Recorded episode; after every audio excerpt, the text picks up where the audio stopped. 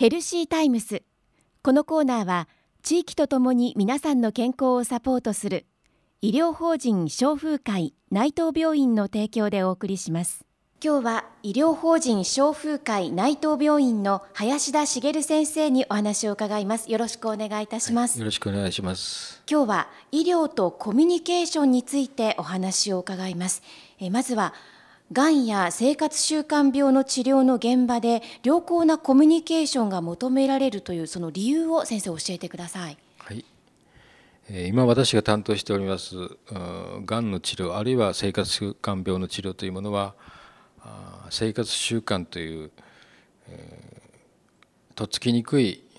背景があって出てきている病気なんですね。はい、ですからその生活習慣と一言で言いますけどもその患者さんあるいはご家族がどのような生活習慣をされているかということを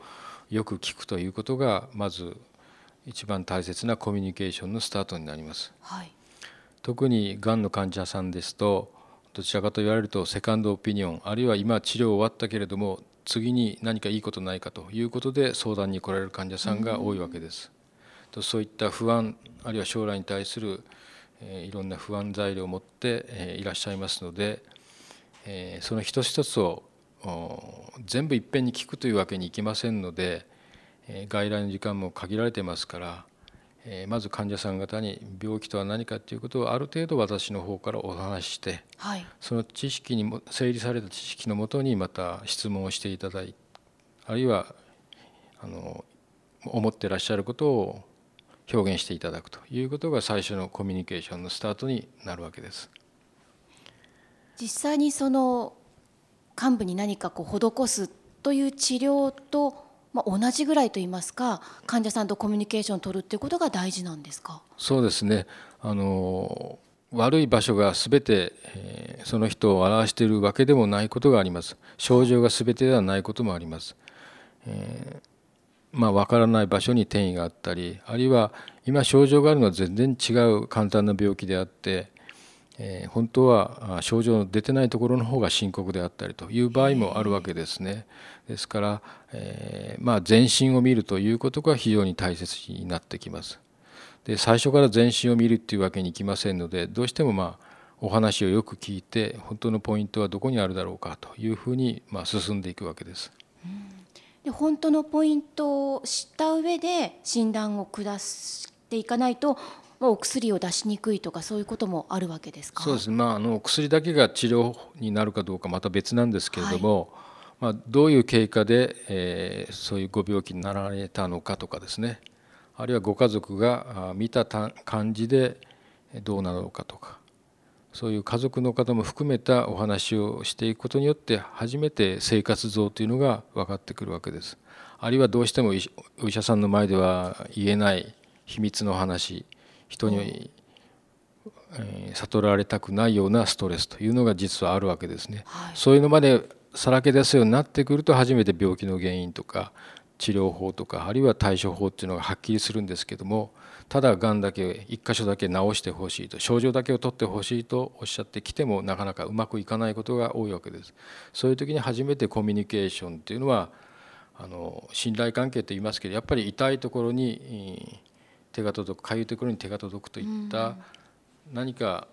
具体的にハッとするようなことがお互いにあると初めてコミュニケーションが深くなっていくわけですね。ですからやっぱりそれには多少時間がかかりますけれども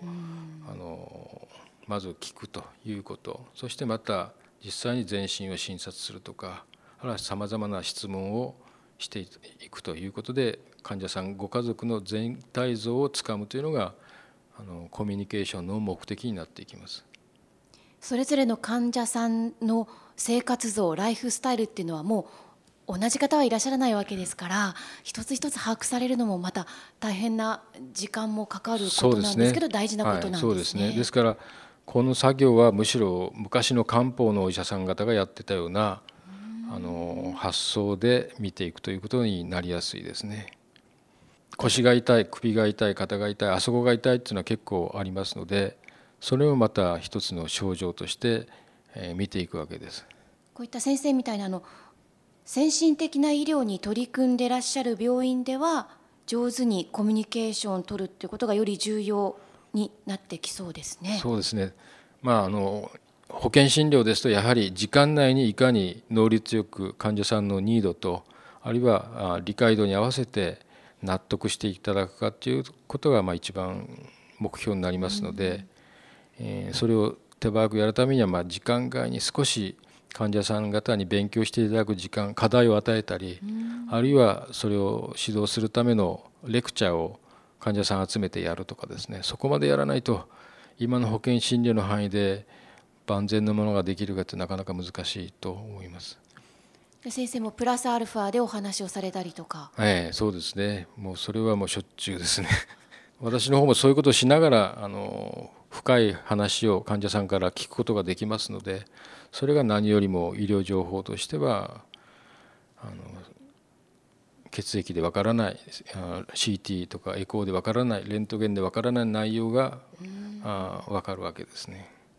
患者さんの深い情報を知ることによって治療も進んでいくということですね。安心した治療とかあるいはこちらもあのはっきり、えー、正確にものが言えると。隠し立てなくやれると。それが一番いい。あの一番最良の医療が受けられるしこちらもいいと思うことを最大にお勧めできる人間関係じゃないかと思っています。この続きはまた次週お伺いしたいと思います。今日は医療とコミュニケーションについて医療法人消風会内藤病院の林田茂先生にお話をお伺いしました。ありがとうございました。ありがとうございました。今日お話しいただいた内容はポッドキャストでもお聞きいただけます。クロス FM のホームページポッドキャストをクリックしてください。ヘルシータイムスこのコーナーでは誰もが気になる健康に関するさまざまな話題。睡眠や禁煙正しいダイエットなど身近な話題を医療の見地からお話しします。また久留米大学のがんペプチドワクチンの話をはじめがんに関する最先端医療についても解説していきます。健康な生活は正しい知識から。来週もぜひお聞きください。ヘルシータイムス。このコーナーは地域とともに皆さんの健康をサポートする医療法人消風会内藤病院の提供でお送りしました。